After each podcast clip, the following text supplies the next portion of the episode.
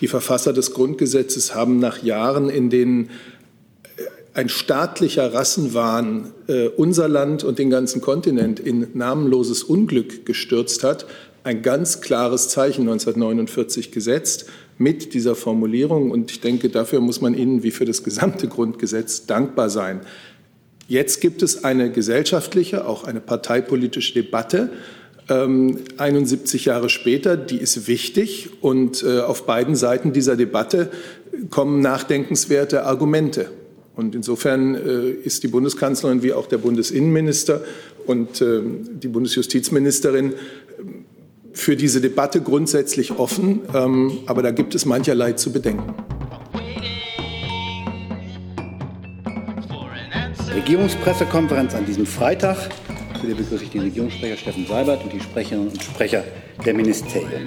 Bevor wir beginnen, lassen Sie mich für unsere Zuschauer, die uns live zugeschaltet sind, zwei Dinge sagen. Dies ist eine Veranstaltung der Bundespressekonferenz. Die Bundespressekonferenz ist eine regierungsunabhängige Organisation von Journalistinnen und Journalisten, die hier in der Bundespressekonferenz Fragen an Vertreter der Regierung und der Opposition zu bundespolitischen Themen stellen. Wir freuen uns, dass unsere Gäste auch in diesen Tagen, die Corona-bedingt etwas schwierig sind, bei uns hier zu Gast sind. Insbesondere haben wir auch in dieser Zeit halt Live-Übertragungen zugelassen. Äh, wir haben eine Gebärdendolmetschung, die über den Sender Phoenix zu empfangen ist. Dafür danken wir. So, dann kommen wir zuerst, bevor wir zum täglichen Chef kommen, zur Begrüßung von zwei neuen Sprechern. Wir begrüßen als erstes Herrn Kügle, der künftig für das BMBF sprechen wird. Bitte schön. Ja, vielen Dank. Guten Tag, äh, sehr geehrte Damen und Herren. Ähm, Stefan Kügle aus dem BMBF. Ich verstärke dort das äh, Team im, Spreche, äh, im Pressereferat seit März. Ich war vorher, äh, ursprünglich komme ich aus dem Bundesgesundheitsministerium, war dort Referent und war jetzt die letzten Jahre im Bundeskanzleramt und wie gesagt jetzt seit März äh, im BMBF im Presseteam. Ja, ich freue mich auf viele spannende Pressekonferenzen mit Ihnen und ja, auf gute Zusammenarbeit. Danke. Vielen Dank, seien Sie uns herzlich willkommen. Der zweite Kollege, der sich heute vorstellt, ist der Kollege Christopher Stolzenberg, der das Team des BMU verstärkt. Ja, guten Tag. Mein Name ist Christopher Stolzenberg. Ich bin seit Anfang 2020 ähm, Sprecher im Bundesumweltministerium. Vielleicht habe ich mit dem einen oder der anderen äh, mit Ihnen schon mal zu tun gehabt und ähm, einige Fragen geklärt. Ähm, zu meinem Hintergrund. Ich ähm, habe einstmals selbst einige Jahre als Journalist gearbeitet, habe dann in die Politikberatung gewechselt, in eine Pressestelle dort, also quasi auf die andere Seite des Telefonhörers. Und ähm, ja, habe dann dort mich mit Politik ähm, zu Umwelt, Klima und Entwicklung beschäftigt und jetzt bin ich im BMU. Sie können mich ansprechen für alle Fragen des BMU. Ähm, hausintern kümmere ich mich vor allem um Fragen zu Kreislaufwirtschaft, Wasserwirtschaft, Ressourcenschutz, Emissionsschutz und auch Verkehr, sofern das BMU damit zu tun hat. Ähm, ja, dann freue ich mich auf gute Gespräche. Vielen Dank. Seien auch Sie uns herzlich willkommen. Hey, liebe UnterstützerInnen, hier ist Thilo. Es gibt was Neues. Wir haben eine neue Bankverbindung. Wie ihr wisst, gibt es Junge Naiv ja nur dank eurer finanziellen Unterstützung. Wir sind nicht kommerziell, wir machen keine Werbung. Wenn ihr uns also per Überweisung, entweder einmalig oder jeden Monat per Dauerauftrag Geld zukommen lasst, ist es super wichtig, dass ihr ab sofort unsere neuen Kontodaten nutzt. Diese findet ihr in der Beschreibung. In Sachen PayPal hat sich nichts geändert. Also, danke vorab und jetzt geht's weiter. Dann kommen wir heute ausnahmsweise, Herr Sabat, äh, zu etwas Besonderem, nämlich am Freitag einen Bericht aus dem Kabinett und den obligatorischen Terminen der Kanzlerin. Womit möchten Sie, dass ich anfange? Das ist, ich fange mit den Terminen an, weil ich, ich mit glaube, den Terminen. das Konjunkturpaket dann als erstes kommen. Genau, okay, vielen Dank, schönen guten Tag. Äh, schon jetzt an diesem Sonntag, den 14., wird die Bundeskanzlerin äh, zur Eröffnung des virtuellen Global Forum 2020 des American Jewish Committee eine Videogrußbotschaft sprechen. Dieses Forum sollte ursprünglich über drei Tage hier in Berlin stattfinden. Es wurde aufgrund der Pandemieumstände äh, nun zu einer virtuellen Veranstaltung umgewandelt und die Bundeskanzlerin wird, wie gesagt, am Sonntag ein Grußwort sprechen. Am Mittwoch nächster Woche, wie gewohnt, unter Leitung der Bundeskanzlerin das Bundeskabinett um 9.30 Uhr. Und ebenfalls am Mittwoch ab 15 Uhr wird sie zu ihrer regulären Besprechung mit den Regierungschefs und Regierungschefinnen der Bundesländer im Bundeskanzleramt zusammentreffen, tatsächlich zusammentreffen. Also es ist eine eine Veranstaltung in physischer Anwesenheit. Ähm, natürlich gelten die strikten Abstandsregeln. Ähm, es wird dabei sicherlich erneut um die Auswirkungen der Corona-Pandemie gehen. Es wird sicher einen Austausch über das Konjunkturpaket geben und weitere Themen sind dann die Umsetzung der Energiewende, die Beschleunigung des flächendeckenden Mobilfunknetzausbaus, aktuelle europapolitische Fragen wie das Verhältnis zu Großbritannien und die Vorbereitung der deutschen EU-Ratspräsidentschaft, die ja am 1. Juli beginnt. Und im Anschluss findet dann im Bundeskanzleramt eine Pressekonferenz statt. Am kommenden Donnerstag, den 18. Juni ab 15 Uhr, der Gipfel der Europäischen Union mit den sechs Ländern der sogenannten östlichen Partnerschaft. Das sind Armenien, Aserbaidschan, Weißrussland, Georgien, Moldau und die Ukraine.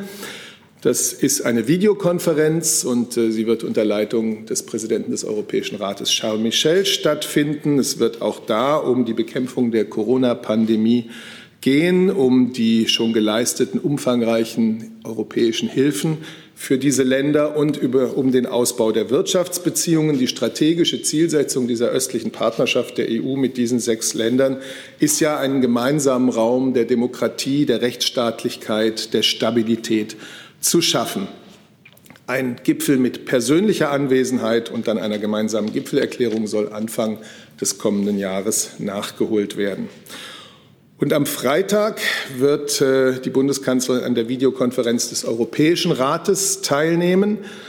Wir werden übrigens am Donnerstag dazu hier schon äh, um 9 Uhr morgen, nein, Quatsch, um 9 Uhr am Donnerstag wird sie dazu eine Regierungserklärung vor dem äh, Deutschen Bundestag abgeben zum Europäischen Rat und zur deutschen EU-Ratspräsidentschaft. Und wir werden, und da bin ich gerade durcheinander gekommen, am Donnerstag um 11 Uhr hier ein Briefing zu diesen Themen mit Herrn Corsepius und mir anbieten. So, also am Freitag dann die Videokonferenz des Europäischen Rates, in deren Mittelpunkt thematisch sicher der Vorschlag der EU-Kommission für einen europäischen Aufbauplan und einen angepassten mehrjährigen Finanzrahmen stehen wird. Die Kommission hatte diesen Plan ja am 27. Mai unter dem, äh, mit dem Aufbauinstrument Next Generation EU vorgestellt und darüber werden sich die Staats- und Regierungschefs jetzt erstmals austauschen. Sie wissen, Deutschland und Frankreich haben mit ihrer Initiative einen wichtigen Baustein zu diesem Vorschlag geliefert. Jetzt geht es darum, bis zur Sommerpause eine Einigung zu finden. Aus unserer Sicht ist es wichtig, dass wir hier rasch vorankommen. Und das sind die Termine absehbar für die kommende Woche. Dann machen Sie doch gleich weiter mit dem Bericht aus dem Kabinett. Ja. Da kann ich es an manchen Stellen kurz machen, weil äh, zwei Minister dazu heute ja schon ausführlich die Presse informiert haben. Es ging in diesem Kabinett, und das war ja auch der Grund, warum eine Kabinettssitzung am Freitag zusätzlich angesetzt wurde, darum, äh, die Umsetzung äh, der Maßnahmen, auf die sich der Koalitionsausschuss vergangene Woche äh, geeinigt hatte, das umfassende Konjunktur- und Zukunftsprogramm voranzubringen. Die Absicht der Bundesregierung ist, den Großteil der steuerlichen Konjunkturmaßnahmen in einem zweiten Corona-Steuerhilfegesetz umzusetzen. Und dieses Steuerpaket hat die Bundesregierung heute beschlossen. Das ist die zweite Tranche nach dem ersten Corona-Steuerhilfegesetz. Und sie wird mit schnell wirksamen Maßnahmen nach unserer Überzeugung Kaufkraft und Investitionen stärken und der Wirtschaft insgesamt kräftige konjunkturelle Impulse geben.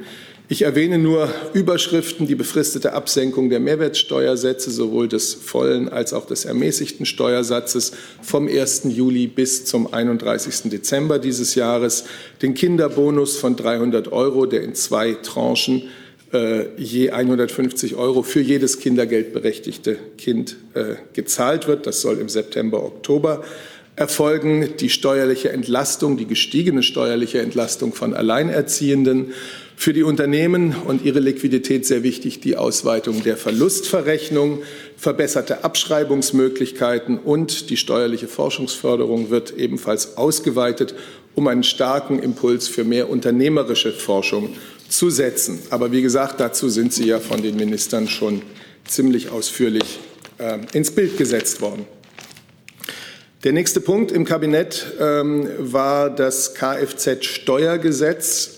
Schon im Klimaschutzprogramm 2030 hatte die Bundesregierung ja beschlossen, die Kraftfahrzeugsteuer stärker an, an den CO2-Emissionen auszurichten und die Steuerbefreiung für Elektro-Pkw zu verlängern. Und das hat der Koalitionsausschuss in seinen aktuellen Beschlüssen auch noch einmal bekräftigt. Unser Ziel ist es, Klimaschutz und bezahlbare, sozial gerechte Mobilität miteinander zu vereinen. Die Umsetzung heute also mit diesem vom Kabinett beschlossenen siebenten Gesetz zur Änderung des Kfz-Steuergesetzes. Die Kernmaßnahmen sind ein neuer CO2-Tarif für Neuzulassungen ab dem 1. Juni, äh, ab dem 1. Januar 2021 oberhalb des schon bekannten Freibetrags von 95 Gramm CO2 pro Kilometer gibt es künftig eine progressive Besteuerung mit Steuersätzen von zwei bis vier Euro je Gramm CO2 pro Kilometer. Der zweite Tarifbaustein, die Hubraumbesteuerung, bleibt unverändert bestehen. Es wird aber für Pkw bis zu diesem Schwellenwert von 95 Gramm eine Entlastung durch einen neuen Steuerfreibetrag von 30 Euro geben. Also wenn nur eine Steuer auf Hubraum anfällt, dann muss bei diesen besonders emissionsarmen Pkw nur der Betrag gezahlt werden, der über diese 30 Euro hinausgeht.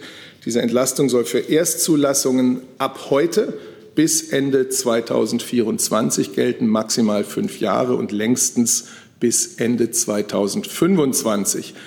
Die Steuerbefreiung für Elektro-Pkw wird fortgeführt und auch zwischen 2020 und 2025 erstmals zugelassene Elektro-Pkw werden von der Kfz-Steuer befreit. Das soll längstens bis Ende 2030 gelten. Ich glaube, das reicht jetzt erstmal an Überschriften, aber natürlich kann das Ressort da noch alle Detailfragen beantworten. Und zum Schluss die, das Bundeskabinett hat heute Eckpunkte für ein Bundesprogramm beschlossen, das den Titel trägt Überbrückungshilfe für kleine und mittelständische Unternehmen, die ihren Geschäftsbetrieb im Zuge der Corona-Krise ganz oder zu wesentlichen Teilen einstellen müssen. Das haben der Wirtschafts- und der Finanzminister gemeinsam vorgelegt. Es ist ja so, dass bei zahlreichen kleinen und mittleren Unternehmen der Geschäftsbetrieb aufgrund der Pandemie immer noch ganz oder teilweise eingeschränkt ist. Und bei dieser Überbrückungshilfe geht es darum, diesen, diesen Unternehmen Hilfe zu geben für drei weitere Monate bei der Sicherung ihrer Existenz. Und das gilt auch für gemeinnützige Unternehmen und es gilt auch für Organisationen, die dauerhaft wirtschaftlich am Markt tätig sind. Auch sie gehören zum Kreis derjenigen, die da einen Antrag stellen können. Unternehmen, deren Umsatz im April und Mai zusammengenommen um mindestens 60 Prozent gegenüber den Vorjahresmonaten eingebrochen ist, können einen Zuschuss zu den betrieblichen Fixkosten in den Monaten Juni bis August dieses Jahres erhalten. Das Programm insgesamt hat ein Volumen von maximal 25 Milliarden Euro. Vielen Dank, Herr Seibert. Dann kommen wir zu Ihren Fragen. Zuerst zum Global Forum 2020 und der Grußbotschaft der Kanzlerin. Das sehe ich nicht. Zum Kabinett nächste Woche, zur Ministerpräsidentenkonferenz. Sehe ich auch nicht. Zur EU-Konferenz mit den östlichen Partnern. Zum Europäischen Rat und alles, was damit zusammenhängt. Dann Herr Jung dazu. Sind Sie da? da? Sind Sie, ne? Ah, nee. Da sitzen Sie. Gott, ist das kompliziert heute. Jetzt haben wir es. Ratspräsidentschaft hätte ich. So, Ratspräsidentschaft, bitte. Damit haben Sie uns die Kosten des Logos mitgebracht. Ach so, nein, habe ich heute nicht dabei. Aber ich äh, verspreche mich zu bemühen, dass ich sie wirklich. Ich habe es ehrlich gesagt vergessen. Ich bemühe mich. Herr Blank. Herr Seibert, ähm, bei der Ministerpräsidentenkonferenz haben Sie Energiefragen angesprochen. Da wird wahrscheinlich auch der Kohleausstieg eine Rolle spielen. Wie wichtig ist denn aus Ihrer Sicht ähm, die Frage, die Strukturhilfen und so weiter sehr schnell zu beschließen, äh, vielleicht noch vor der Sommerpause im parlamentarischen Verfahren zu, einer, zu einem Ende zu kommen? Und hilfsweise dazu auch die Frage an das Umweltministerium und das Wirtschaftsministerium. Ja, da würde ich mal Umwelt und Wirtschaft bitten, vielleicht diesen Punkt zu übernehmen. Wer will denn anfangen? An? Ähm, kann gerne beginnen. Ähm, das Kohleausstiegsgesetz und das Strukturstärkungsgesetz sind natürlich zwei zentrale Anliegen der gesamten Bundesregierung, denn wir gestalten ja damit den Strukturwandel ähm, über die nächsten Jahrzehnte sozusagen bis zum Jahr 2038, wo der Kohleausstieg gelingen soll. Beides ist im parlamentarischen Verfahren.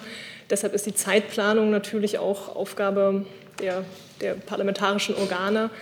Ziel der Bundesregierung war immer, das möglichst im ersten Halbjahr zu verabschieden. Das ist auch weiterhin unser Ziel. Aber ich kann nur noch mal sagen, die Zeitplanung ist jetzt nicht in unseren Händen, sondern in denen des Parlaments.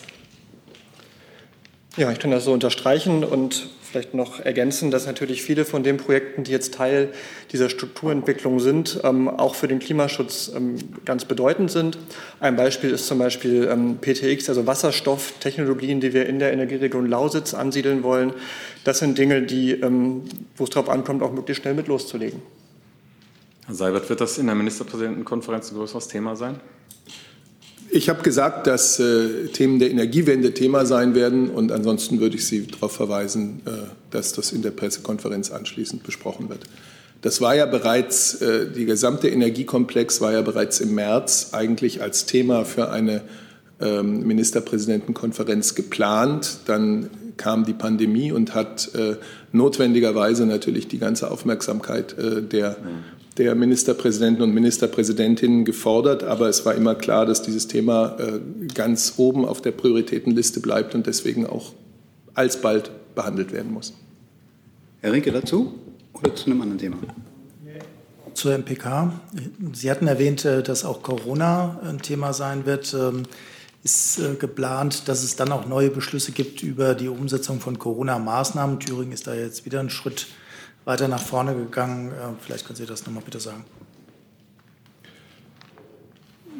Also ich muss Sie erstmal verweisen auf den Tag, an dem es passiert. Äh, Bund und Länder sind ständig miteinander im Kontakt äh, über den Stand der Pandemie, über die Umsetzung von gemeinsam beschlossenen Maßnahmen. Zunächst einmal wissen Sie, dass der letzte Beschluss, der am 27. Mai gemeinsam befasst wurde, äh, Kontaktbeschränkungen beispielsweise bis zum 29. Juni festgeschrieben hat. Äh, das ist also der Rahmen, in dem wir uns, in dem wir uns bewegen, bei natürlich auch äh, einer zunehmenden ähm, Übernahme von Verantwortung durch die einzelnen Länder. Ich kann den Besprechungen und Beratungen ähm, nicht, vor, nicht vorgreifen hier. Herr Jessen. Ja, zur Wasserstofffrage, Frage an äh, BMW und BMU gleichermaßen. Ähm, Im Moment haben wir es noch wesentlich mit sogenannten grauen Wasserstoff äh, zu tun. Dessen Energieeffizienz ist im Grunde miserabel unter Nachhaltigkeitsgesichtspunkten. Wie können Sie sicherstellen oder können Sie sicherstellen, äh, auf welchem Pfad zukünftig Wasserstoff aus Renewables, also grün, erzeugt wird? Das ist jetzt ein bisschen weit weg vom ursprünglichen Anlass. Wollen wir es trotzdem jetzt machen? Oder? Fang machen Sie. Also die, die Wasserstoffstrategie, das Wirtschaftsministerium bestimmt auch gleich sagen, ähm, fokussiert sich auf grünen Wasserstoff. Das ist Wasserstoff, der aus Wind- und Sonnenstrom hergestellt wird. Grauen Wasserstoff gibt es. Der wird jetzt nicht verboten, aber er wird auch nicht staatlich gefördert. Und wir setzen darauf, dass durch die Entwicklung, die wir jetzt anschieben, sich am Ende grüner Wasserstoff auch am Markt durchsetzen wird.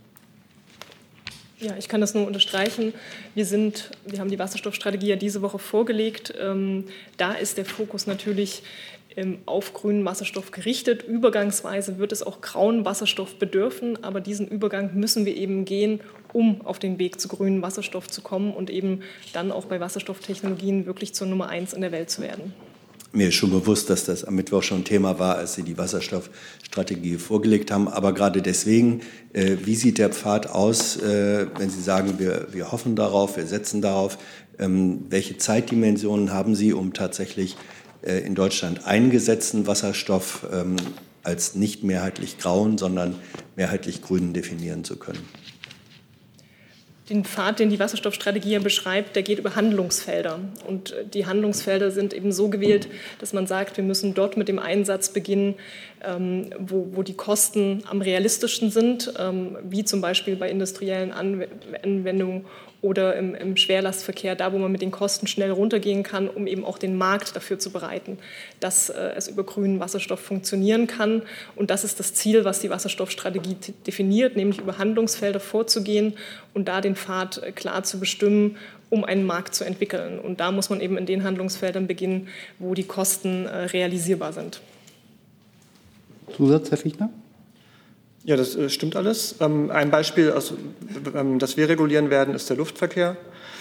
Und ähm, da können wir zum Beispiel über Quoten vorschreiben, wie viel grüner Wasserstoff eingesetzt werden muss. Bisher gibt es den halt noch nicht auf dem Markt, deswegen ist da ein gewisser Vorlauf nötig. Aber das haben wir jetzt in der Wasserstoffstrategie angelegt und das wird dann auch als ordnungsrechtliche Vorschrift kommen. Danke. Sie wissen ja auch, Entschuldigung, wenn ich das noch sagen darf, ähm, vielleicht haben es die beiden Kollegen auch gerade schon gesagt, wir streben ja auch die Befreiung der Produktion von grünem Wasserstoff von der EEG-Umlage an. Auch darin ist ja ein klarer Fördern, Förderaspekt. Und der grüne Wasserstoff wird natürlich unsere äh, Verbindungen auch zu Ländern beispielsweise Nordafrikas verstärken. Der Bundesminister für wirtschaftliche Zusammenarbeit hat mit Marokko ja bereits einen ersten, ähm, ein erstes Abkommen zu diesem Thema unterschrieben. Wenn ich daraus hat sich sozusagen dann doch noch ein Zusatz ergeben, wenn ich darf.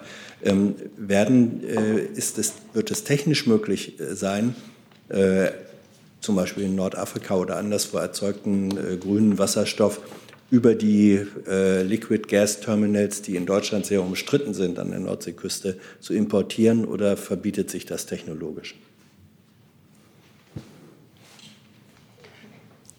Die Frage kann ich jetzt nicht abschließend beantworten. Das ist eine Möglichkeit. Wie sich da die Märkte entwickeln werden, kann ich jetzt nicht vorhersagen.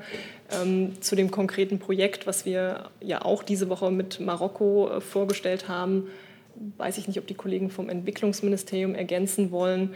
Ähm, das ist jetzt ein erstes Projekt, was eben äh, den, den, Fokus mit Marokko nimmt, um auch Dinge auszuprobieren und zu testen. Aber konkret kann ich die Frage jetzt nicht mit Ja oder Nein beantworten. Was jetzt die internationale Zusammenarbeit zum Beispiel mit Marokko angeht, ist auch wichtig, dass es nicht nur darum geht, dass diese Länder alles, was sie produzieren, exportieren, sondern es geht ja auch darum, die Energiewende in diesen Ländern selbst voranzutreiben. Und wenn jetzt Marokko zum Teil auch mit deutscher Hilfe und deutschen Anlagen selber grünen Wasserstoff herstellen kann, damit wiederum ähm, seine Ammoniakproduktion, die dort groß ist, unterstützen kann, hilft das natürlich auch dem Klimaschutz in anderen Ländern. Ähm, und der Export und Import ist natürlich am Ende ein, ein, Teil der Geschichte, aber eben auch nur ein Teil. Und was diese Terminals angeht, da kommt es natürlich tatsächlich darauf an, dass die so technologieoffen angelegt sind, dass ähm, da auch diese grünen, klimafreundlichen Optionen möglich bleiben. Will das BMZ noch was ergänzen?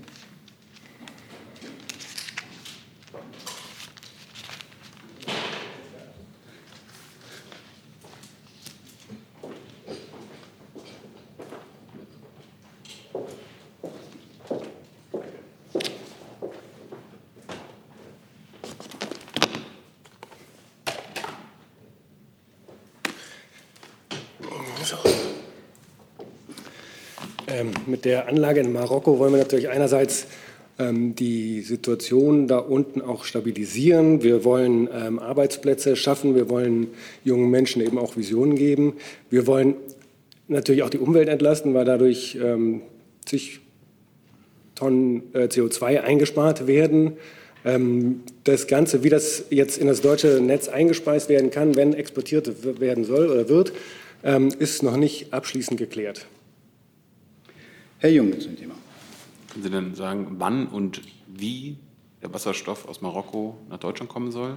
Und werden die industriellen Anlagen, die Deutschland jetzt ja hofft zu entwickeln, nur grünen Wasserstoff produzieren?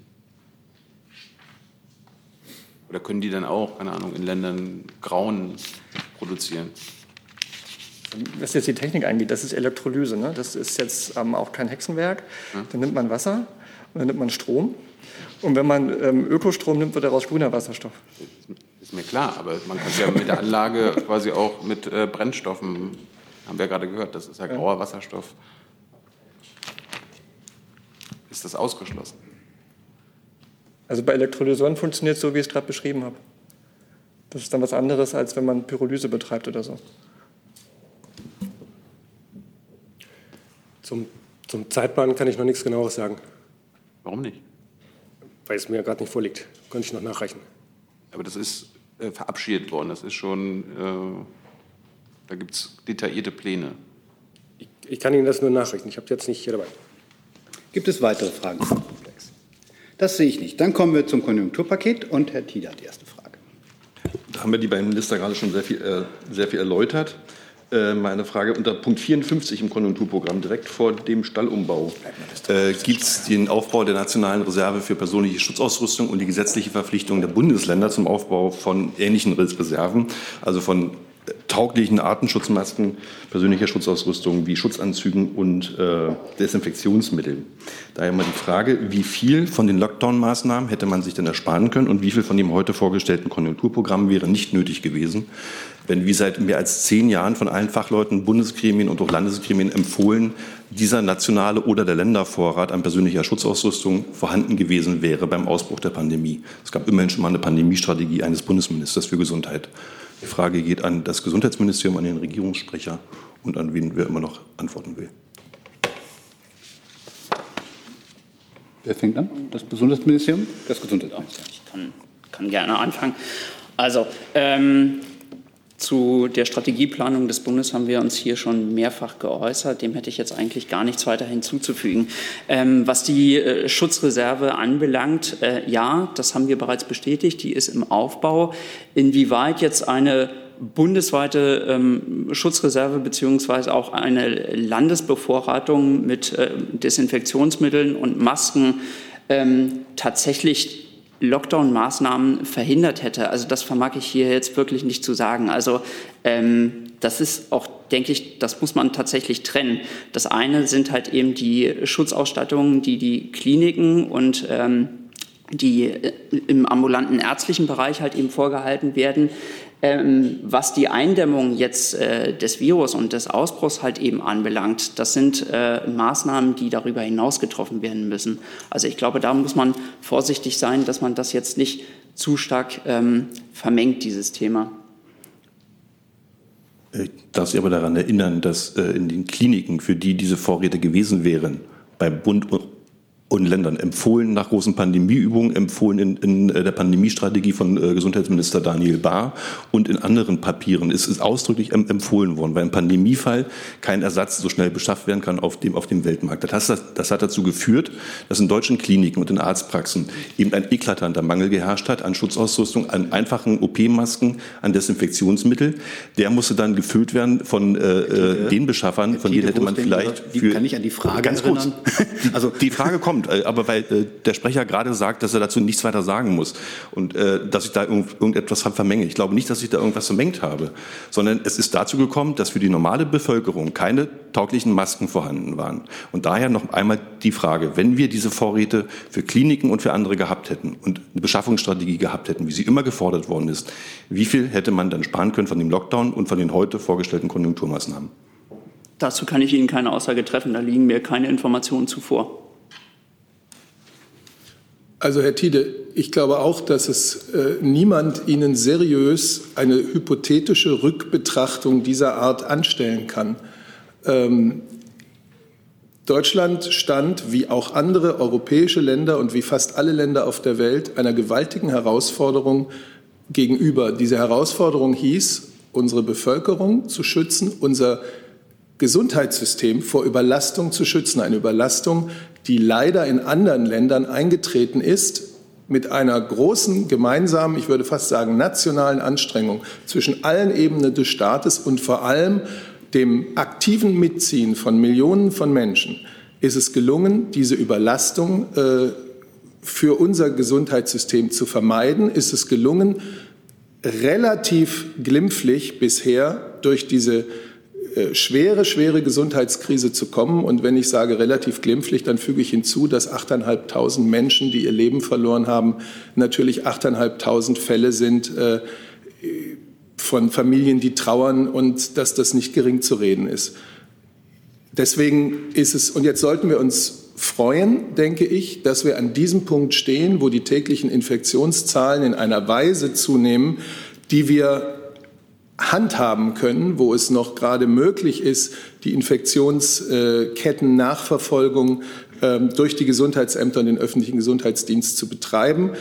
Ja, die Beschaffung von Schutzausrüstung hat große Priorität und da hat das Bundesgesundheitsministerium enorm viel unternommen. Aber niemand kann Ihnen heute sagen, was wäre gewesen, wenn. Das ist äh, schlicht seriös hier nicht zu beantworten. Gibt es weitere Fragen zu dem Komplex? Herr Jess. Ich hoffe, sie gehört dazu. Ähm, es geht um die Fragen der Hilfe. Pardon? Äh, Es geht um die Frage der Hilfe für äh, Solo-Selbstständige und äh, Kleinfirmen, wenn das noch dazu gehört.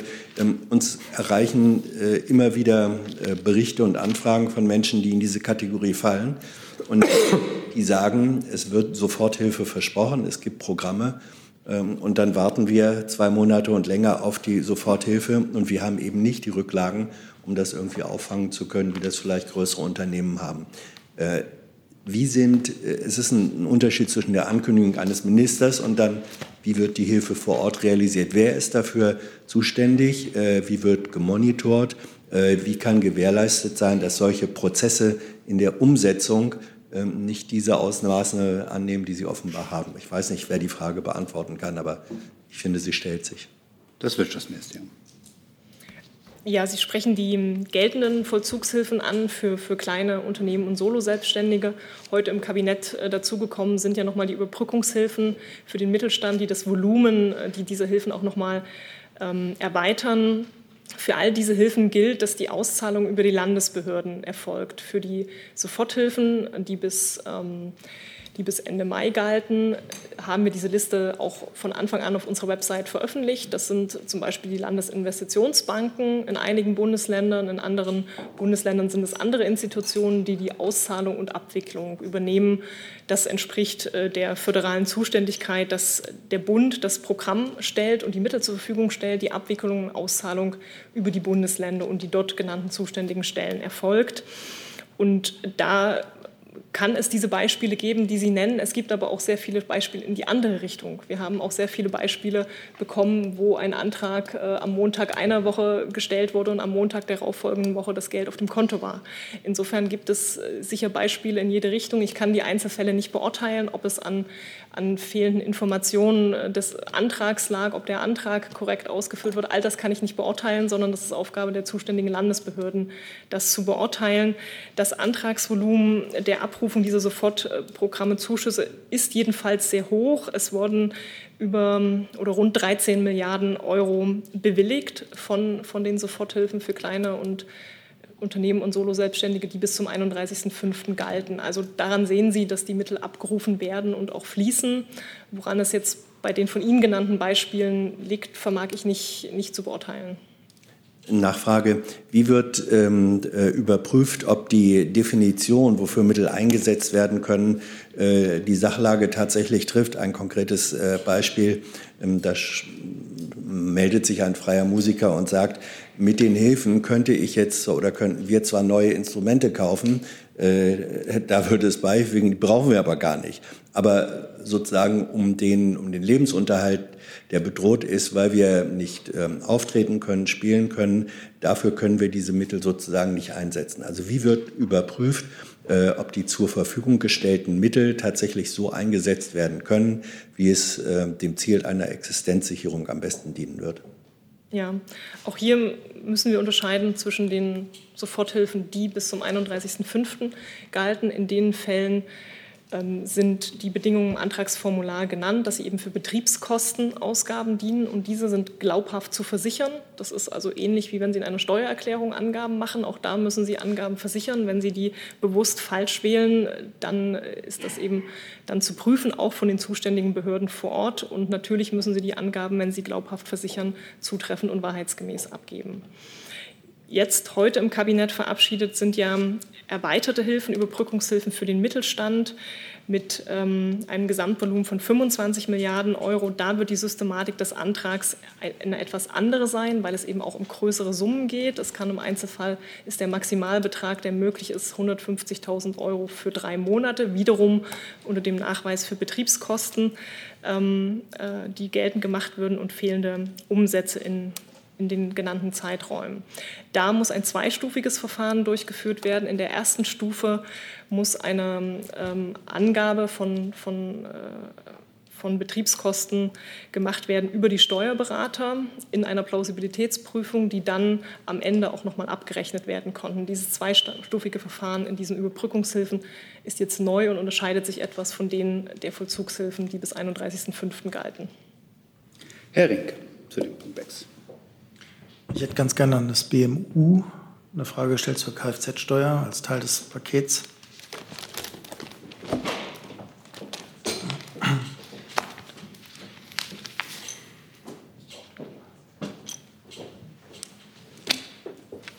Und zwar, Herr Fichtner, ich hätte ganz gerne gewusst, äh, die Nachbesserung, die es da jetzt gab, ist die aus umweltpolitischer Sicht, also vom Klimaeffekt her, aus Sicht Ihrer Ministerin ausreichend oder nicht zu gering?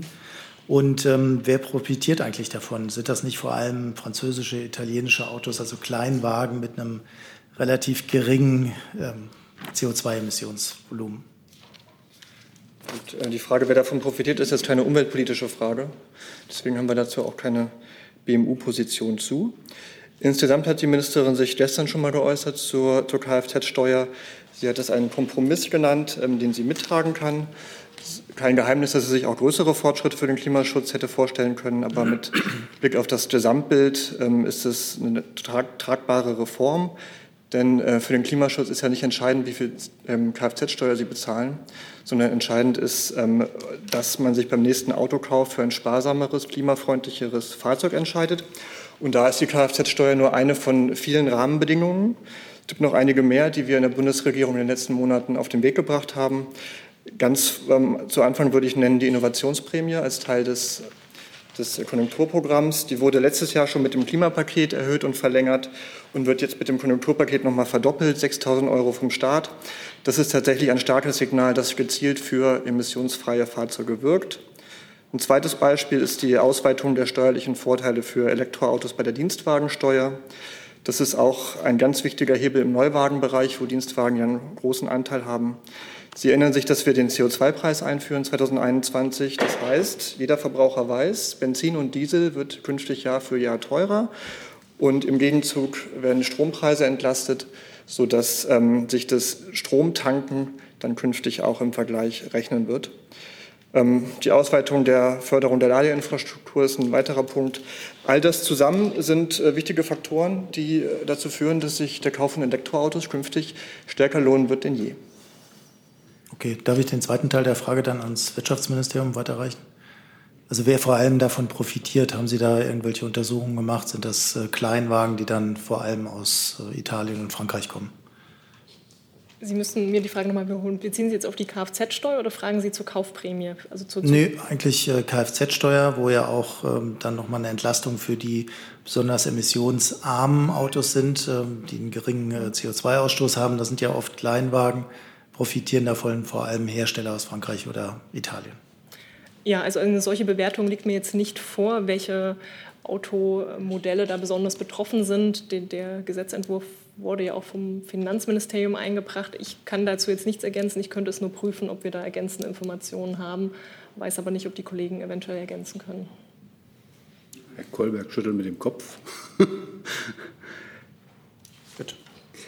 Herr Jung dazu? Äh, da sind Ja. Ich würde zum einen gerne wissen, warum es ab dem 96. Gramm CO2 die Klimakomponente äh, greift. Also sind die ersten 95 Gramm CO2-Ausstoß dann immer noch for free? Warum wird das nicht ab dem ersten so gehandhabt? Und wenn der Kollege Rinke gerade nach den Profiteuren fragt, frage ich mal nach denen, die da verlieren angeblich.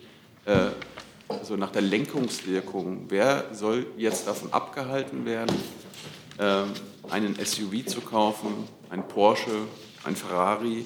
Wenn man sich die Zahlen von Ihnen anguckt und das auf die Autos überträgt, dann würde ein Audi Q8, ein riesiger SUV, im Jahr 42 Euro mehr kosten. Wenn ein Porsche 911 gekauft wird, äh, würde das 100 Euro mehr kosten pro Jahr für den Porsche-Fahrer. Und wenn Sie sogar ein Ferrari 812 kauft, satte 350 Euro mehr. Glaubt die Bundesregierung, dass diese Zahlen, diese paar hundert Euro mehr, irgendein Ferrari, Porsche-Käufer von einem Neukauf halten würde. Das ist ja Ihre Intention, korrekt? Also ich, ist ja so, wie ich es gerade gesagt habe. Also es ist tatsächlich nur eine von mehreren Rahmenbedingungen. Ich habe die anderen, ähm, ich habe jetzt vier andere aufgezählt. Und am Ende ist das Ziel, dass das Gesamtbild dazu führt, dass sich Menschen eher für sparsamere, klimafreundlichere Fahrzeuge entscheiden. Herr Kolberg? Das kann ich nur so unterschreiben. Wir wollen eine Lenkungswirkung erzeugen durch eine Vielzahl von Maßnahmen und nicht nur durch eine einzige Maßnahme. Diese, diese Maßnahmen sind aufeinander abgestimmt und erzielen die Wirkung, die eben vom Umweltministerium geschildert wurde.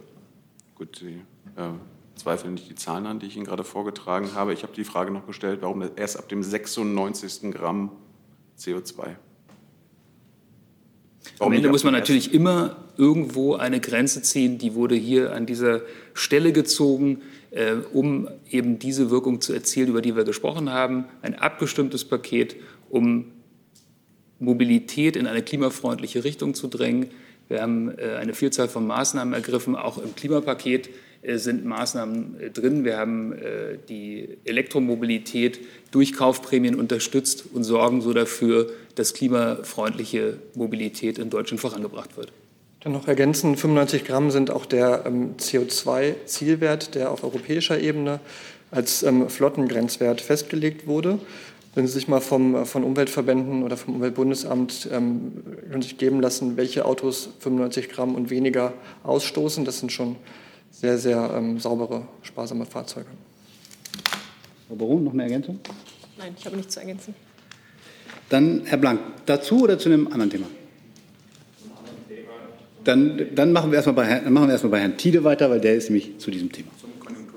Ah, gut, Eine kurze Frage zu äh, der, zu der CO2-Besteuerung. Es gäbe ja die Möglichkeit, den Care-Diesel zuzulassen, also diesen Biodiesel zweiter Generation, der aus, salopp gesagt, aus altem Frittenfett her, hergestellt wird und dem nicht aus Palmöl, wenn man das richtig macht, äh, den äh, irgendwie Gibt es dafür Pläne, den dann auch zuzulassen für Verbrennungsmotoren, für neue Verbrennungsmotoren? Damit ließe sich der CO2-Ausstoß von modernen Verbrennungsmotoren um bis zu zwei Drittel senken. Und die Frage zur Klimabilanz, äh, der, die Elektroautos werden heute so besteuert und so behandelt, als würden sie mit 100 Prozent Ökostrom fahren. Die werden befreit. Sie fahren aber nicht mit 100 Prozent Ökostrom. Ist da irgendetwas ge geplant? Weil einige Hersteller von Verbrennungsautos äh, sprechen da von einer Ungleichbehandlung vor dem Steuerrecht, zumal die Klimabilanz von E-Autos auch umstritten ist, von der Schraube bis zu 150.000 Kilometern.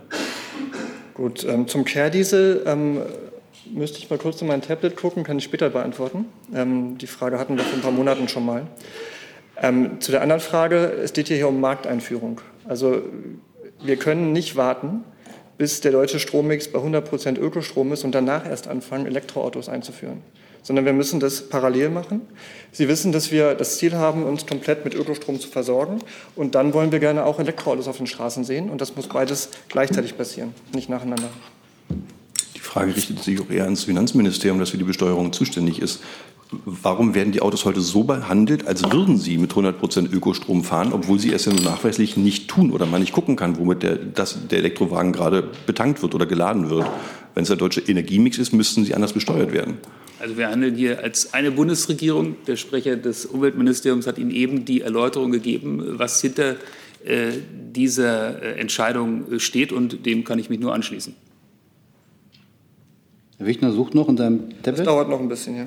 Dann, dann darf Herr Jessen erstmal seine Frage stellen dazu. Wäre es eine sinnvolle lenkungswirkende Maßnahme, wenn äh, Dienstwagen äh, ab äh, des Zielwerts, also von 95, von der, vom Steuerprivileg befreit würden? Also da nicht sozusagen erst mit dem ersten Gramm ab dann, sondern generell gesagt wird, Dienstwagen die Zielmarke reißen, genießen keine Steuerprivilegien mehr. Ist das Bestandteil von Planungen des Paketes? Wenn nein, warum nicht? Kann ich mir gleich nochmal angucken, äh, komme ich auf Sie zurück. So, Herr Fichtner, haben Sie in Ihrem Tablet was gefunden? Herr Tieter hat mir gerade angeboten, Ihnen die Mail einfach weiterzuleiten, wenn das jetzt nur für ihn von Interesse ist. Gut. Gibt es weitere Fragen zu der Frage der Kfz-Steuer? Das sehe ich nicht. Dann ist Herr Blank dran mit einer weiteren Frage zum, zum, zum Ans Familienministerium, bitte. Hans.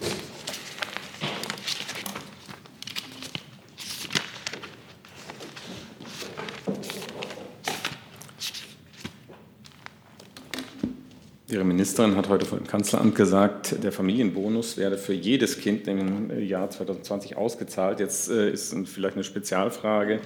Gilt das auch für Kinder, die vielleicht im Februar schon 18 geworden sind, ähm, dann ihre Ausbildung beenden und jetzt kein Kindergeld mehr kriegen? Oder äh, ja, das wäre so eine, so eine Frage. Und dann habe ich heute Morgen irgendwo gelesen, äh, geplant war doch mal eine Auszahlung in drei, in, in drei 100-Euro-Raten. Das ist nach wie vor richtig, richtig? Genau, ich sage mal kurz was Allgemeines. Herr Seibert hat ja schon sich zu den Summen und auch zur Auszahlung äh, geäußert. Ministerin Giffey hat sich heute auch noch mal dazu geäußert. Es ist so, dass jedes Kind, das 2020 einen Kindergeldanspruch hat, das Kindergeld äh, oder automatisch mit dem Kindergeld diesen Kinderbonus ausgezahlt bekommt. Dafür muss kein eigener Antrag gestellt werden. Das funktioniert ganz automatisch für jedes kindergeldberechtigte Kind.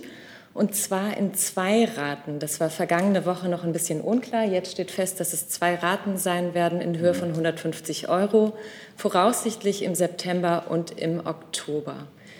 Das ist der Plan, so hat es die Ministerin auch gerade erläutert. Aber Sie hatten noch irgendeine andere. Naja, das würde jetzt die Frage aufwerfen, wenn es mit dem, die Rate quasi mit dem Kindergeld zusammen ausgezahlt wird. Ja bekommt ein Kind, das quasi keinen kein, oder wo die Eltern keinen Kindergeldanspruch mehr darauf haben, keine Rate, wenn es meinetwegen schon äh, die Ausbildung abgeschlossen hat im Laufe des Jahres irgendwo. Also die Frage ist, wenn sie sagt, jedes Kind, das im Jahr 2020 Kindergeldanspruch hatte, wird ja. das auch rückwirkend sozusagen.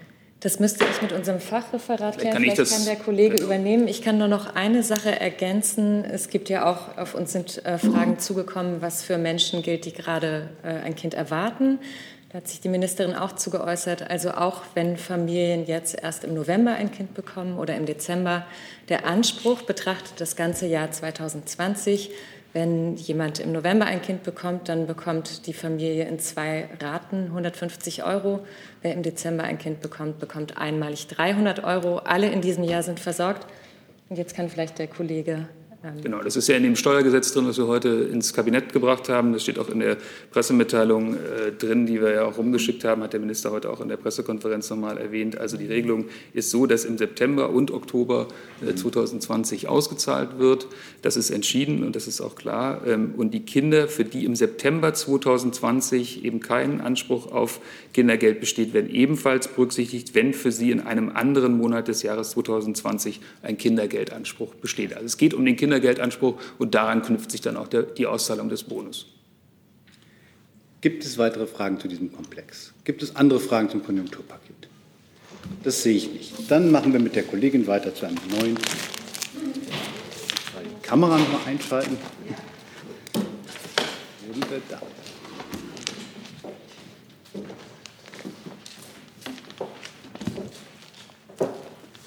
Frage geht, glaube ich, an Frau Adebar. Polona Fiausch, RTV Slowenien. Eine Frage, äh, zwei Fragen an Auswärtiges Amt.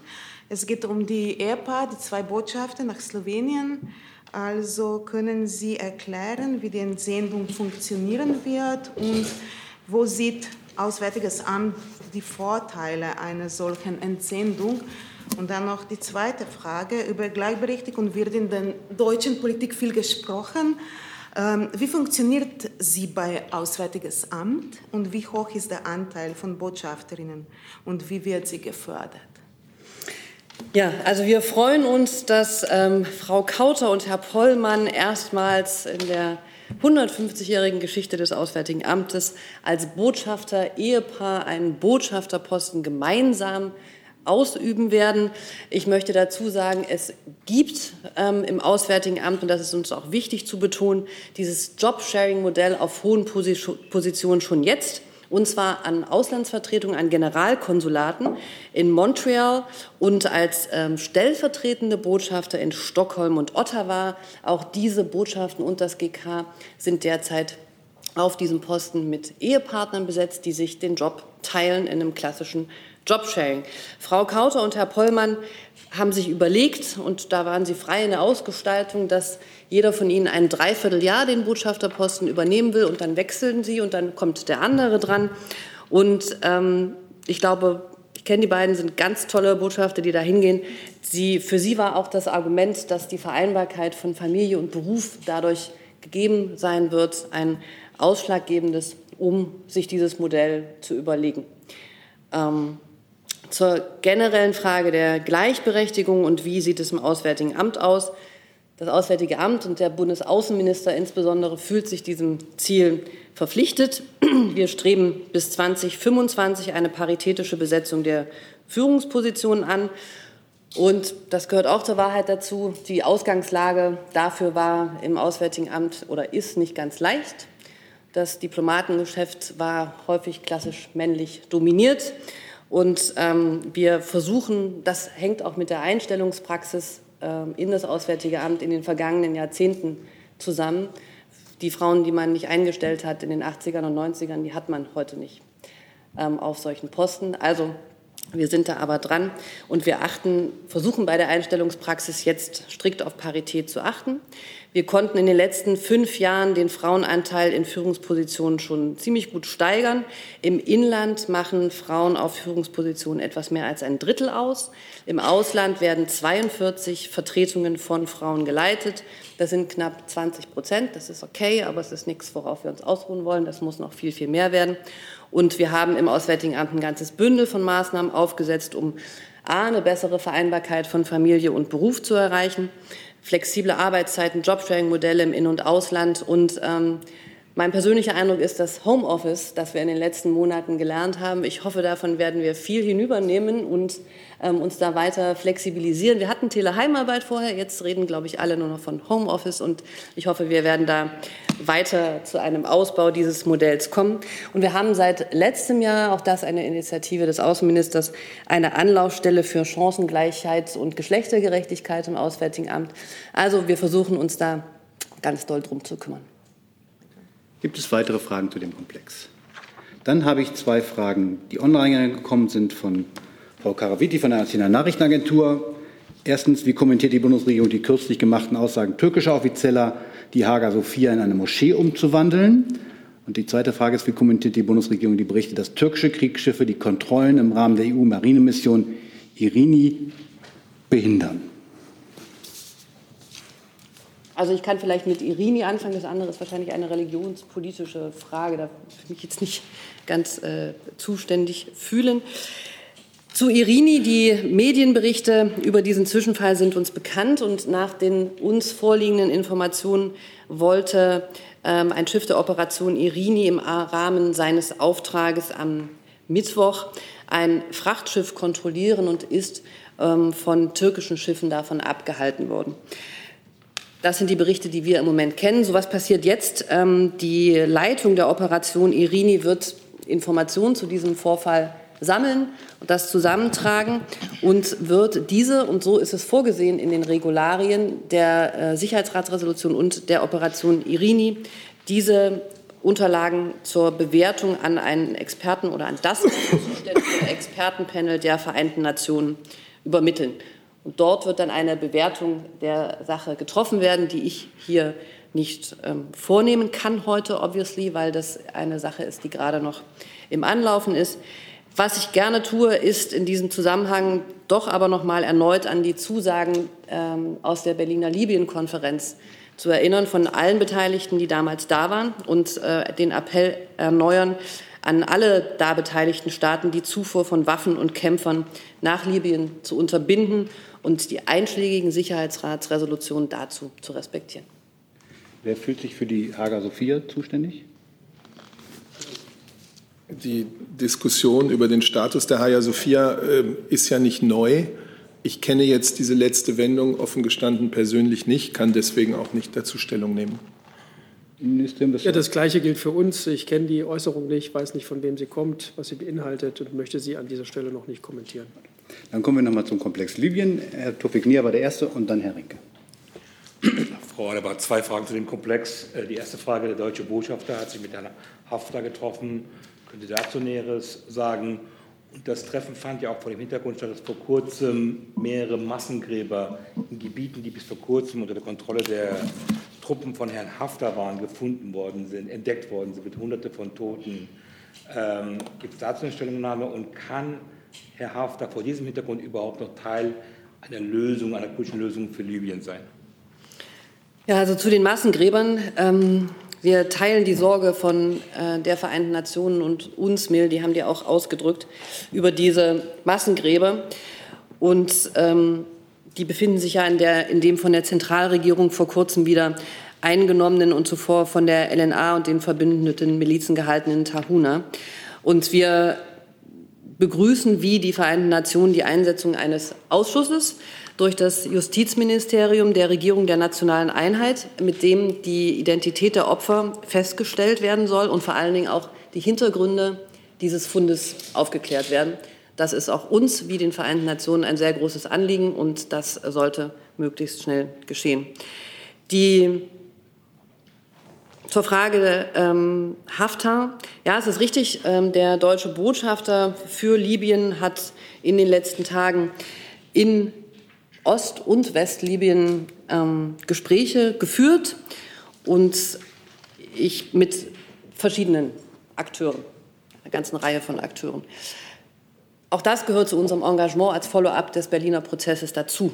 Und ja, wir, ähm, so viel kann ich aus den vertraulichen Gesprächen berichten, wir haben dort bei ähm, allen Seiten eine Bereitschaft ähm, festgestellt und hoffen auf diese an den 5 plus 5 Gesprächen, die ja hier auch schon vielmal Thema waren, bei ähm, teilzunehmen. Und auf diesem Weg arbeiten wir diplomatisch in diesen vertraulichen Gesprächen hin. Und wir sind nach wie vor der Ansicht, dass es jetzt sehr schön wäre, wenn die ohne Verzögerung nun unter der Leitung der Vereinten Nationen fortgesetzt werden könnten. Herr Rink. Ja, Frau Adebar, ich hätte ganz gerne noch mal äh, auf das Waffenembargo ähm, wäre ich gerne zurückgekommen. Die Türkei hat in den letzten Wochen massiv Waffen äh, nach Libyen geliefert. Äh, Russland hat Kampfflugzeuge nach Libyen verlegt. Also es ist ja nicht so, dass die Appelle der Bundesregierung und anderer jetzt irgendwie erhört worden wären. Deswegen nochmal konkret die Frage, ähm, was man tun kann. Glauben Sie, dass Irini das wirklich stoppen kann? Und äh, eine andere, etwas andere Frage, die amerikanische Seite hat vorgeschlagen, künftig zwei Libyen-Beauftragte zu haben, wenn ich das richtig sehe, einen UN-Special Envoy und dann noch eine Beauftragte für den innerlibyschen Prozess. Ist das eine Vorstellung, die die Bundesregierung teilt? Also zur Frage des Waffenembargos und des Unterlaufens. Sie haben, glaube ich, mich gehört, wie ich noch mal an alle, auch in dem Zusammenhang vielleicht wahrgenommen, in dem ich das gesagt habe, an alle appellieren, dass dieses Waffenembargo eingehalten und umgesetzt wird.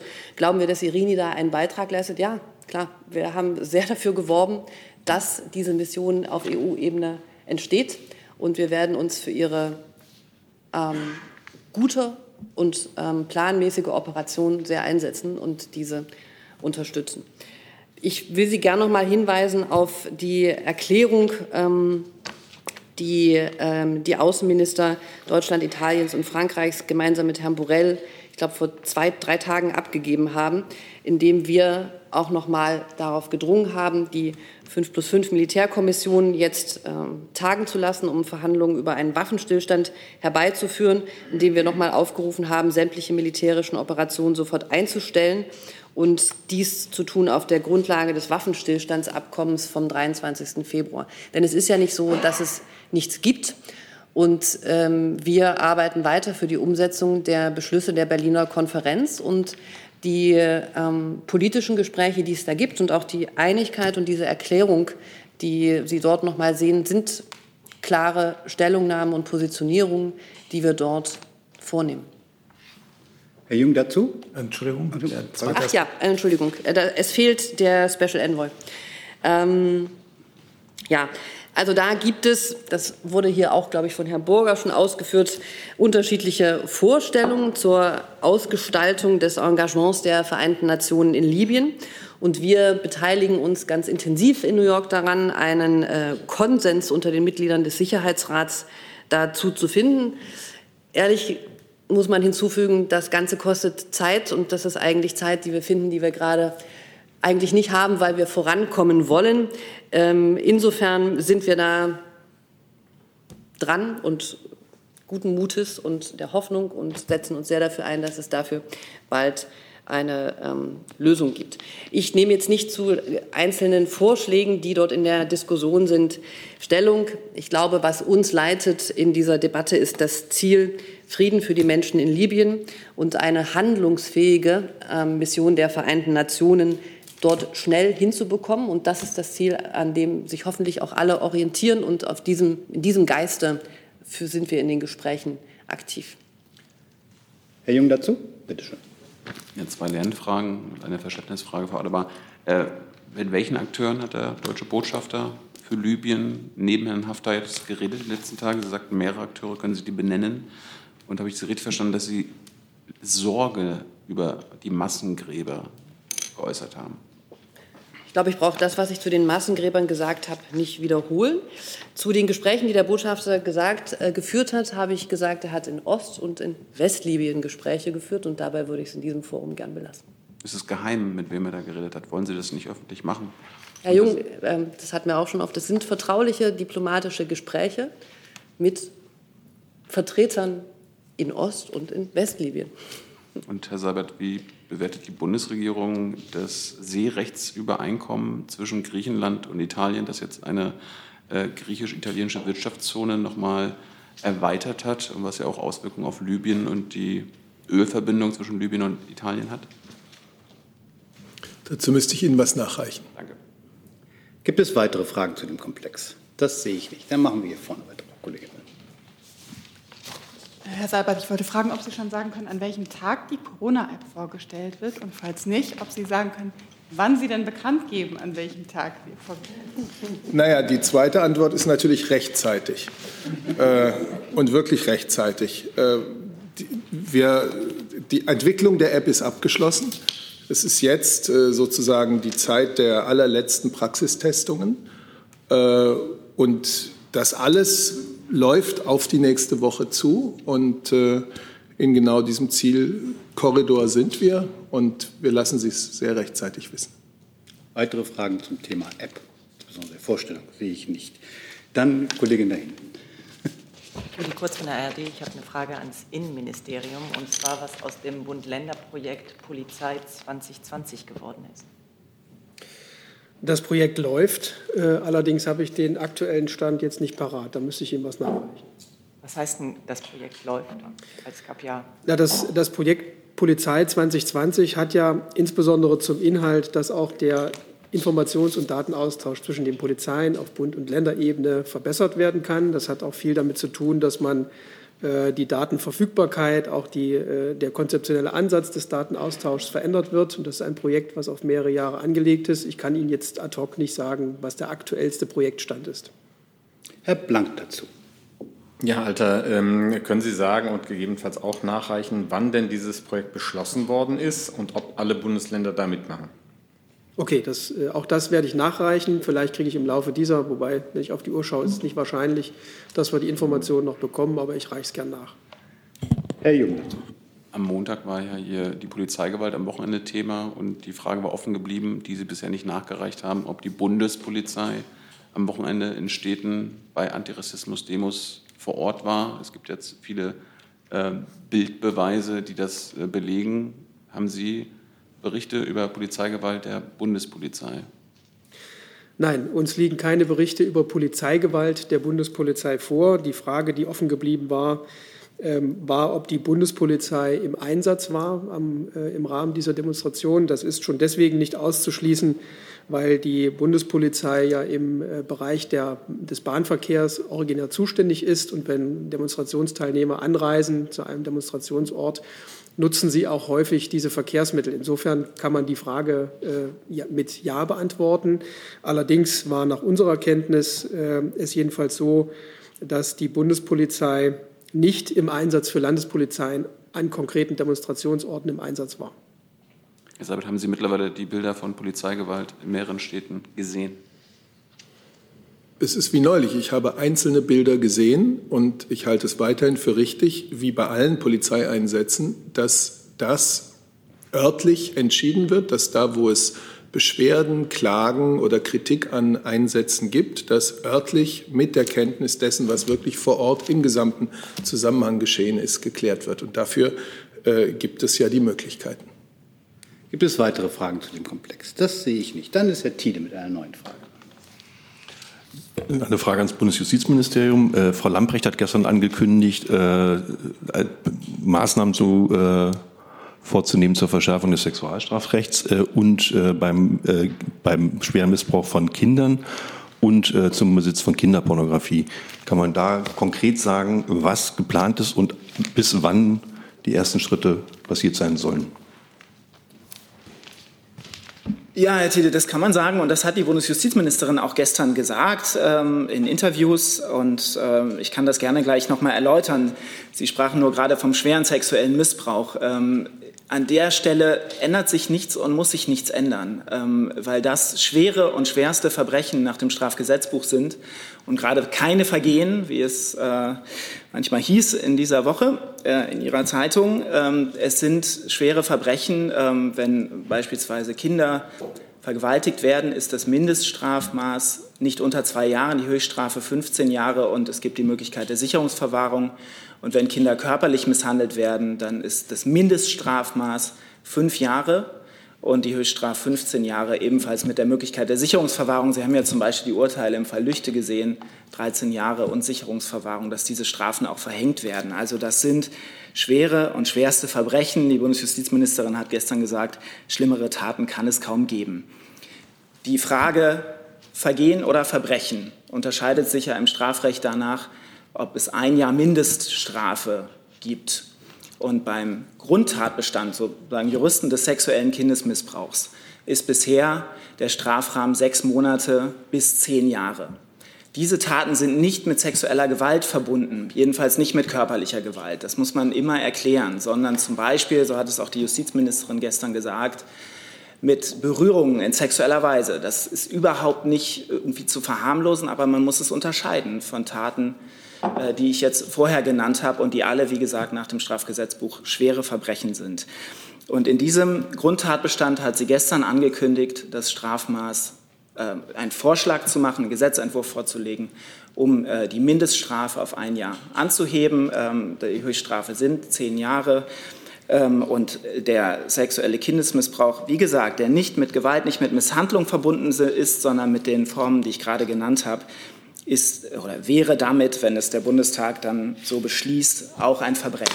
Die zweite Änderung ganz konkret, die Frau Lambrecht angekündigt hat, ist äh, im Bereich der Kinderpornografie äh, die gewerbs- und bandenmäßige Verbreitung. Also kurz gesagt, wer Geld verdient damit oder wer kriminelle Tauschringe betreibt, die Gegenleistung muss nicht in Geld bestehen, sondern kann auch im Austausch von kinderpornografischen Bildern oder Videos bestehen der soll auch als Verbrecher bestraft werden mit Mindeststrafe ein Jahr. Bisher ist dort die Mindeststrafe sechs Monate und die Höchst, das Höchstmaß zehn Jahre. Aktueller Stand. Künftig, wenn es dann so kommt, ein Jahr bis zehn Jahre. Insofern hat Frau Lambrecht gestern ganz konkrete Vorschläge gemacht, die ich Ihnen jetzt hier noch mal nennen konnte und gleichzeitig gesagt, dass es eine permanente Aufgabe ist, jeden Tag für den bestmöglichen Schutz von Kindern vor sexueller Gewalt ähm, und sexueller Misshandlung zu sorgen, dass da ganz viele Bereiche gefordert sind, die Jugendämter, die Familiengerichte, der Kinderschutz und eben natürlich auch das Strafrecht und die strafrechtlichen Grundlagen.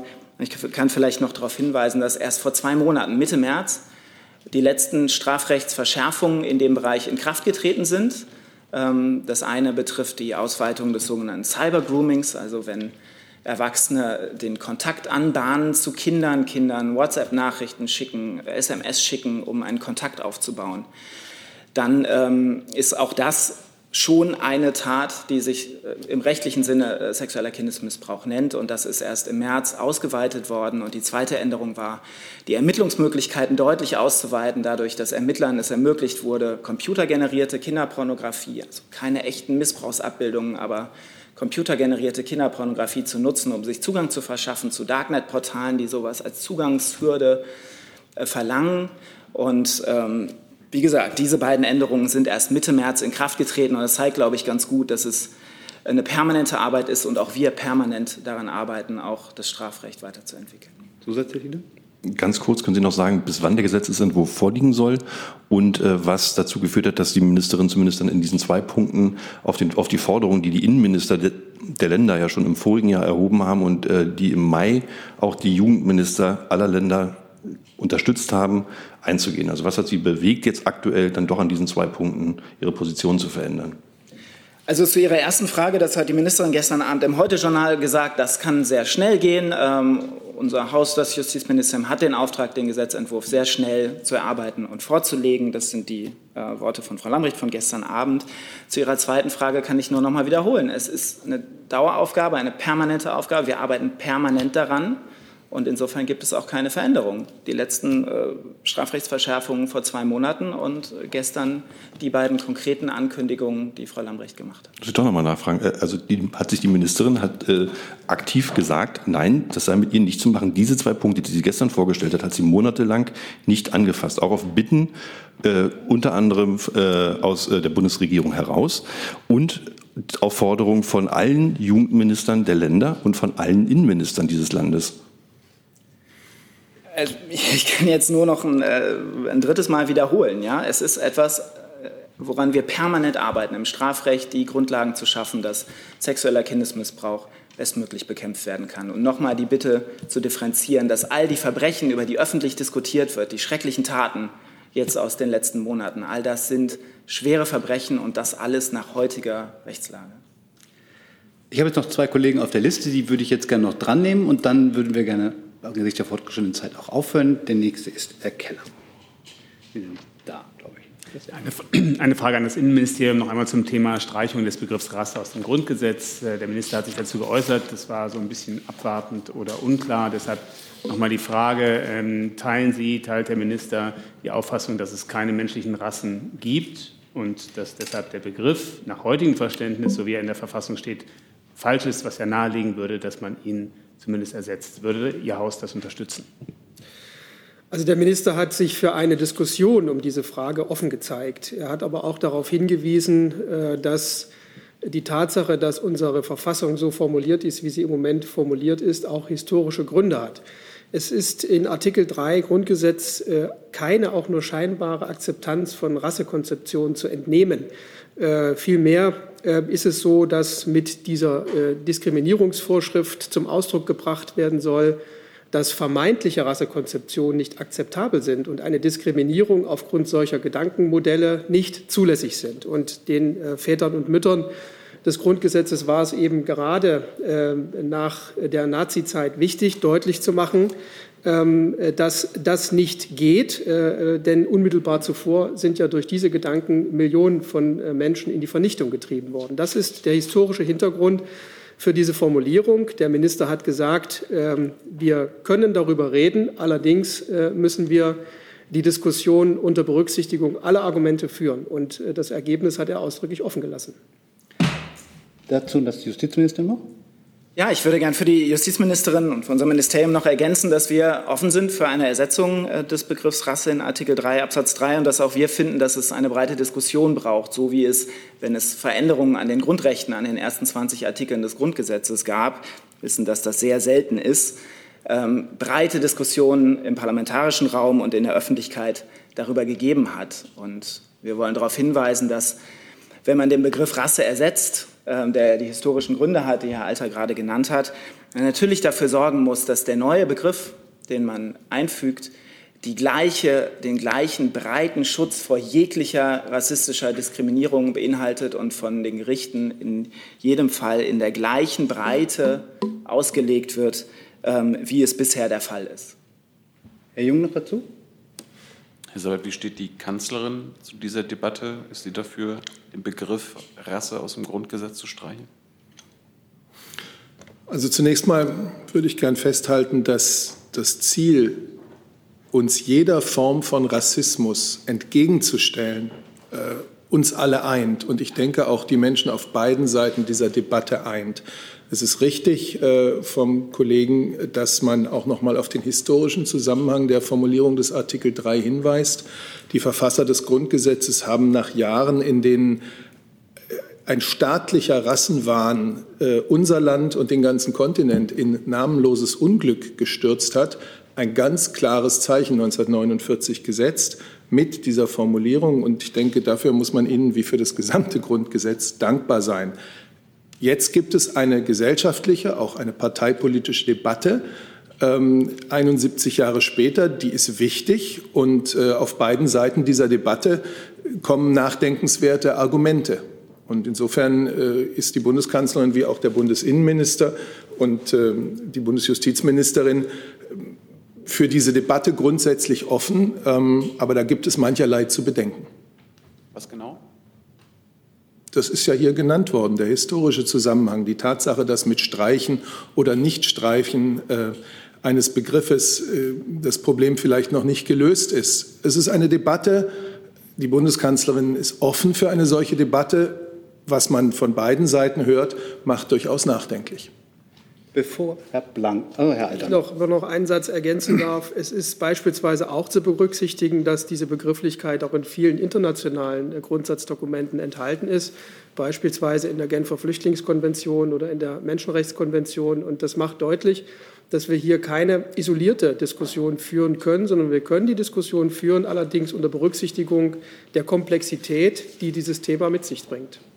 Liebe Hörer, hier sind Thilo und Tyler. Jung und Naiv gibt es ja nur durch eure Unterstützung. Hier gibt es keine Werbung, höchstens für uns selbst. Aber wie ihr uns unterstützen könnt oder sogar Produzenten werdet, erfahrt ihr in der Podcast-Beschreibung. Zum Beispiel per PayPal oder Überweisung. Und jetzt geht's weiter.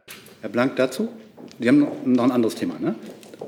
So, dazu noch. Dann sind Sie dran. Ja, wir bleiben beim Thema und auch bei den Ministerien. Ähm, das Justiz- und das Innenministerium haben eine Studie zum Racial Profiling bei der Polizei ähm, aufgelegt. Können Sie sagen, von wann diese Studie ist, also wann Sie beschlossen haben, diese Studie zu machen und ob alle Bundesländer da mitmachen? Ich würde gern äh, beginnen äh, zunächst mal mit der Position des äh, BMI zum Thema. Die ist nämlich sehr klar. Racial Profiling ist unzulässig und die diskriminierungsfreie Anwendung polizeilicher Befugnisse ist ein wesentlicher Bestandteil der polizeilichen Ausbildung von der ersten Ausbildungsstunde an.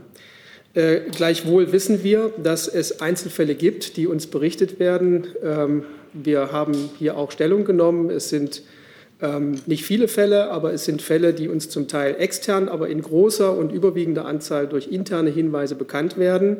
Und es ist natürlich auch so, dass ähm, die Thematik auch von externen, unabhängigen Gremien ähm, betreut wird, die sich mit vielen Staaten auseinandersetzen, etwa der UN-Ausschuss äh, zur Beseitigung von Rassendiskriminierung oder die Europäische Kommission gegen Rassismus und Intoleranz, die sich in regelmäßigen Abständen mit Staaten beschäftigen, damit auch mit der Polizei und dann ihre Berichte vorlegen. Im Rahmen dessen wird die Thematik Racial Profiling immer benannt. Wir beschäftigen uns seit vielen Jahren damit. Ich habe hier dargestellt, was wir auch aktiv tun, etwa dadurch, dass wir in der Aus- und Fortbildung äh, mit NGOs zusammenarbeiten und versuchen, die betroffenen Perspektive mit einzubinden, um eine höhere Sensibilisierung für das Thema zu erreichen. Und äh, im März 2020 äh, ist der Bericht der Europäischen Kommission äh, gegen Rassismus und Intoleranz vorgelegt worden, der mehrere Empfehlungen äh, enthält unter anderem auch die Empfehlung, zu diesem Thema eine Studie zu machen, um, das, äh, um die Faktenlage zu diesem Thema noch etwas stärker ähm, herauszustellen. Wir beschäftigen uns mit diesen Empfehlungen routinemäßig, auch in diesem Jahr, und äh, sind daher mit dem äh, Bundesjustizministerium in Gesprächen und denken darüber nach, wie man diese Empfehlung umsetzen kann. Aber äh, die Studie ist, die läuft ja schon, oder nicht? Es gibt noch keine Studie. Es ist auch noch kein, es ist auch noch nicht klar, äh, wie diese Studie konkret ausgestaltet werden soll. Auch das Studiendesign ist noch offen. Ähm, ich will es noch mal sagen: Diese Empfehlung, äh, äh diese konkrete Empfehlung ist vom 17. März 2020 mhm. und wir sind dazu in Gesprächen. Haben Sie schon mit den Bundesländern gesprochen, ob die mitmachen würden? Nein. Also diese Gespräche sind noch nicht geführt worden nach meiner Kenntnis. Ähm, es findet jetzt zunächst mal auf Bundesebene ein Austausch statt, wie man das realisieren kann. Und ähm, es ist Ausdruck dessen, was wir hier mehrfach gesagt haben, dass wir uns dieser Thematik nicht grundsätzlich verweigern, äh, damit aber auch nicht einhergehend äh, sozusagen die Botschaft aussenden wollen, wir hätten ein Riesenproblem zu lösen, sondern wir beschäftigen uns ganz neutral damit, das ist auch angemessen und äh, auf der Grundlage der Empfehlung führen wir jetzt die Gespräche. Herr Justizminister noch.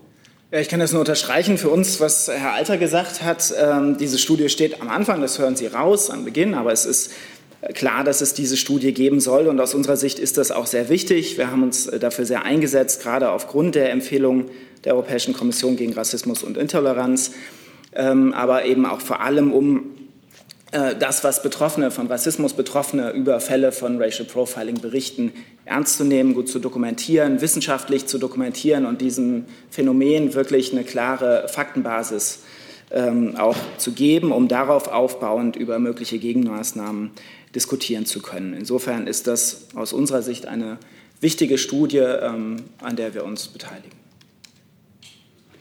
Gut. Jetzt als letzter Amtshandlung des heutigen Tages hat Herr Kolberg noch eine Nachlieferung.